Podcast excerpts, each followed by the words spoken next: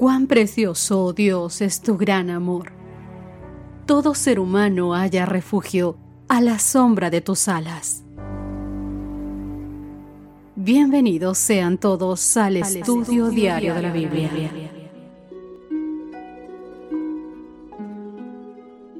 Hola, hola, ¿qué tal queridos amigos? Qué gusto poder encontrarme con ustedes un día más. Soy Cristina Rosas y continuamos en este día, lunes 7 de noviembre, con nuestro estudio de esta semana que tiene por título La victoria de Cristo sobre la muerte. En esta ocasión, nuestro título es Ha resucitado. Una noticia maravillosa. Me atrevería a decir la noticia más grande que el ser humano puede tener. Ha resucitado, Cristo ha resucitado. Y es que la victoria de Cristo sobre Satanás y sus poderes malignos se logró únicamente en la cruz, mis queridos amigos, y se confirmó con esa tumba vacía de nuestro Señor Jesucristo. Cuando Jesús estuvo en el sepulcro, Satanás triunfó. Se atrevió incluso a esperar que el Salvador no tomase su vida de nuevo, y exigió el cuerpo del Señor Jesús, y estableció su guardia alrededor de la tumba, procurando retener preso a Cristo. Para nosotros es velado todo esto que sucede, pero podéis usar vuestra imaginación para por lo menos pensar cómo debió haber sido ese momento. Satanás se airó acerbamente cuando sus ángeles huyeron al acercarse el mensajero celestial. Cuando vio a Cristo salir triunfante, nuestro enemigo supo que su reino tendría fin y que él finalmente moriría. Y aunque la humanidad de Cristo murió, su divinidad no falleció en su divinidad, Cristo poseía el poder de romper las ataduras de la muerte. Vamos a leer algunos textos bíblicos y mirar allí quién se involucró directamente en la resurrección de Jesús. Vamos a abrir Mateo capítulo 28 versos 1 al 6. Pasado el día de reposo, dice la palabra del Señor, al amanecer del primer día de la semana, vinieron María Magdalena y la otra María a ver el sepulcro y hubo un gran terremoto porque un ángel del Señor descendió del cielo y llegando removió la piedra y se sentó sobre ella. Su aspecto, el del ángel, era como el de un relámpago y su vestido blanco como la nieve. Y de miedo a él, los guardias temblaron y se quedaron como muertos. Mas el ángel respondiendo dijo a las mujeres, No temáis vosotras, porque yo sé que buscáis a Jesús el que fue crucificado. No está aquí, pues ha resucitado, como él dijo. Venid, ve del lugar donde fue puesto el Señor. Juan capítulo 10 versos 17 al 18. Por eso me ama el Padre, porque yo pongo mi vida para volver a tomarla. Nadie me la quita, sino que yo de mí mismo la pongo. Tengo poder para ponerla y tengo poder para volverla a tomar. Este mandamiento recibí de mi Padre. Romanos capítulo 8, verso 11. Y si el espíritu de aquel que levantó de los muertos a Jesús mora en vosotros, el que levantó de los muertos a Cristo vivificará también vuestros cuerpos mortales, por su espíritu que mora en vosotros. Queridos amigos, durante su ministerio en Samaria Perea, Jesús declaró que él mismo tenía poder para deponer su vida y volverla a tomar como hemos visto en Juan capítulo 10 versos 17 y 18. A Marta le dijo, Yo soy la resurrección y la vida, en Juan capítulo 11 verso 25. Otros pasajes hablan de su resurrección como un acto de Dios.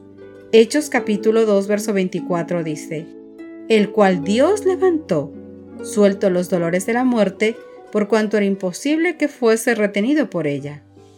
Romanos capítulo 8, verso 11. Y si el espíritu de aquel que levantó de los muertos a Jesús mora en vosotros, el que levantó de los muertos a Cristo Jesús, vivificará también vuestros cuerpos mortales por su espíritu que mora en vosotros.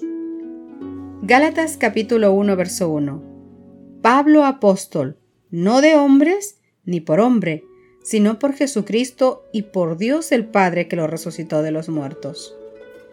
Hebreos capítulo 13, verso 20. Y el Dios de paz, que resucitó de los muertos a nuestro Señor Jesucristo, el gran pastor de las ovejas, por la sangre del pacto eterno. Interesante, ¿verdad? Incluso un poderoso ángel del Señor, como hemos visto, participó en ese glorioso acontecimiento. Lo hemos visto en el libro de Mateo, el capítulo 28, versos 1 y 2. Mientras tanto, Mateo capítulo 28, versos del 11 al 15 que leeremos a continuación, revela los esfuerzos inútiles y necios de las autoridades para seguir luchando contra Jesús. La palabra del Señor nos cuenta y dice, mientras ellas iban, he aquí unos de la guardia fueron a la ciudad y dieron aviso a los principales sacerdotes de todas las cosas que habían acontecido. Y reunidos con los ancianos, y habido consejo, dieron mucho dinero a los soldados, diciendo, Decid vosotros, sus discípulos vinieron de noche y lo hurtaron, estando nosotros dormidos. Recordemos que en estudios anteriores había más de 100 soldados reunidos alrededor de la tumba, para unos pocos apóstoles. Es inaudito, ¿verdad? Pero es lo que les dijeron que dijeran. Y si esto lo oyere el gobernador, le dice, nosotros le persuadiremos y os pondremos a salvo. Y ellos, claro, tomaron el dinero, dice la palabra del Señor, e hicieron como se les había instruido. Este dicho se ha divulgado entre los judíos hasta el día de hoy. La Guardia Romana, queridos amigos, atestiguó a los dirigentes sobre todas las cosas que habían acontecido en este relato está implícita la idea de que los guardias vieron la resurrección. Si no fuese así, ¿qué sentido tendrían sus palabras? Un ángel descendió del cielo, movió la piedra, se sentó sobre ella y los guardias perdieron el sentido, dice la palabra del Señor. Y lo siguiente que recuerdan es la tumba vacía.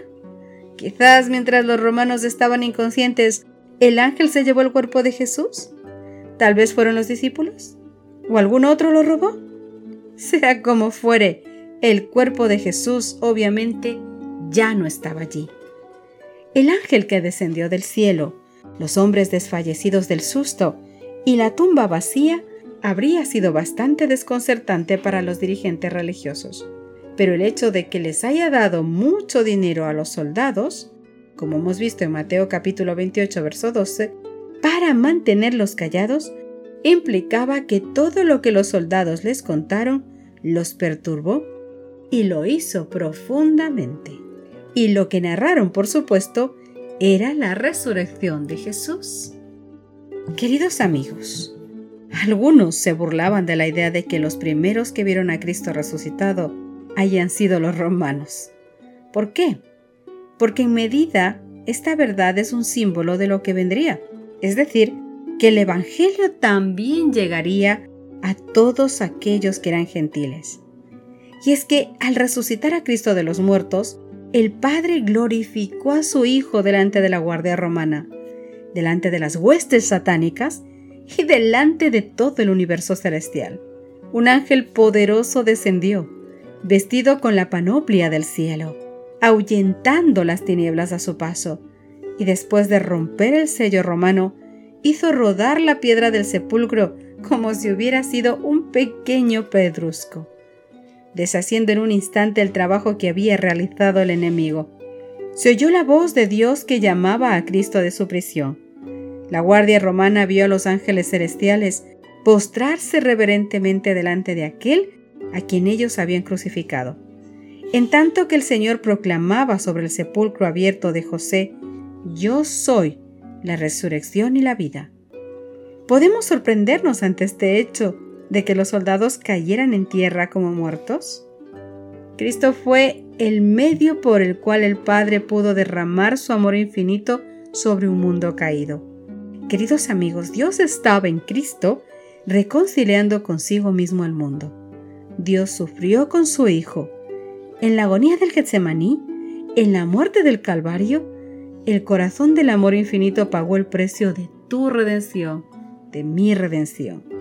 Jesús declaró, por esto el Padre me ama, por cuanto yo pongo mi vida para volverla a tomar. Es decir, queridos amigos, de tal manera os amaba mi Padre, que me ama tanto más, porque di mi vida por redimiros, porque me hice vuestro sustituto y fianza y porque entregué mi vida y asumí vuestras responsabilidades y transgresiones, resultó más caro a mi Padre.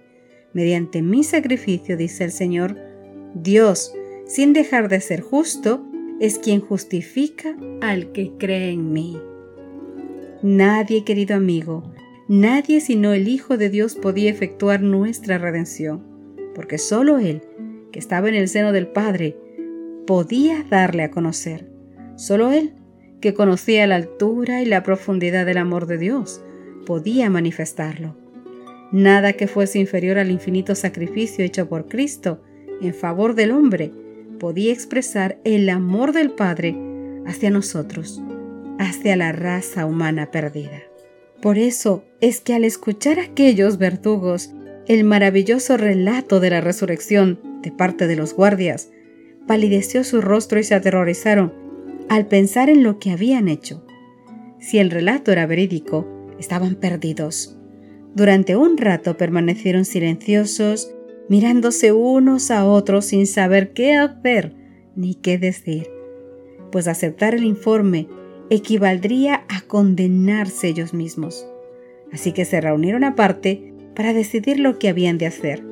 Argumentaron que si el relato de los guardias se divulgaba entre el pueblo, se mataría como asesinos a los que dieron muerte a Jesús. Así que resolvieron sobornar a los soldados para que no dijesen nada a nadie.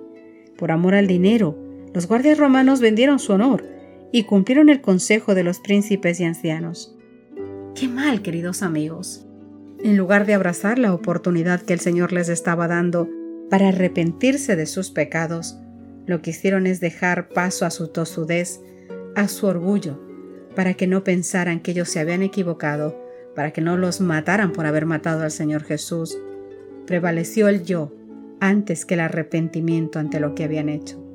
Que eso, queridos amigos, no nos ocurra a nosotros en mayor o menor grado. Oremos, queridos amigos, para terminar nuestro estudio de hoy. Querido Señor que estás en los cielos, te damos gracias por el mensaje de hoy, Padre Santo. Tiene que haber sido emocionante, Señor, porque la mente no alcanza siquiera a imaginar el acto de tu resurrección, Señor. Me imagino que tanto los ángeles malvados habrán estado alrededor tuyo, incluso festejando tu muerte. Mas cuando vieron venir aquel ángel maravilloso para retirar aquella piedra del sepulcro, Señor, ¿cómo habrá sido, Dios mío? Tan impactante la escena que hasta los guardias se desmayaron y se quedaron como muertos, Señor. Y tú triunfaste. Y tú triunfaste, Señor. Y aquel ángel dio un mensaje a una a unas pobres mujeres, Señor, para que supieran que tú habías resucitado. Qué bonito, Señor, saber todas estas cosas, recordarlas, causan tanta emoción a nuestros corazones, Padre. Dios mío, en este mundo muchas veces nos cuesta aceptar que nos hemos equivocado. Nos cuesta aceptar que hemos cometido un error y que debemos pedirte perdón, Padre Santo.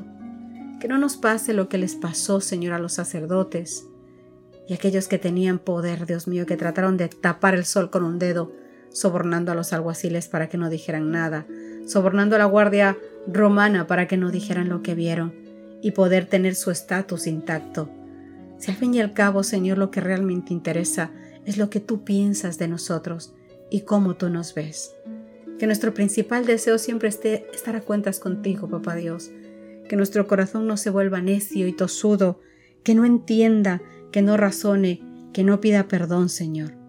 Ayúdanos, pon una gran porción de tu espíritu para que Él ponga tanto el querer como el hacer tu voluntad día a día. Perdona nuestros pecados, Papá Dios, y guía nuestro camino en este día. Que se haga, Señor, tu voluntad en nuestras vidas. Protege, Señor, a cada uno de tus hijitos alrededor del mundo y permítenos estar a tus pies. En el nombre de Cristo Jesús, Señor nuestro, te lo rogamos, Señor. Amén y amén. Que Dios te bendiga. Nos encontramos mañana. Gracias por acompañarnos. Te esperamos mañana. Te recordamos que nos encontramos en redes sociales.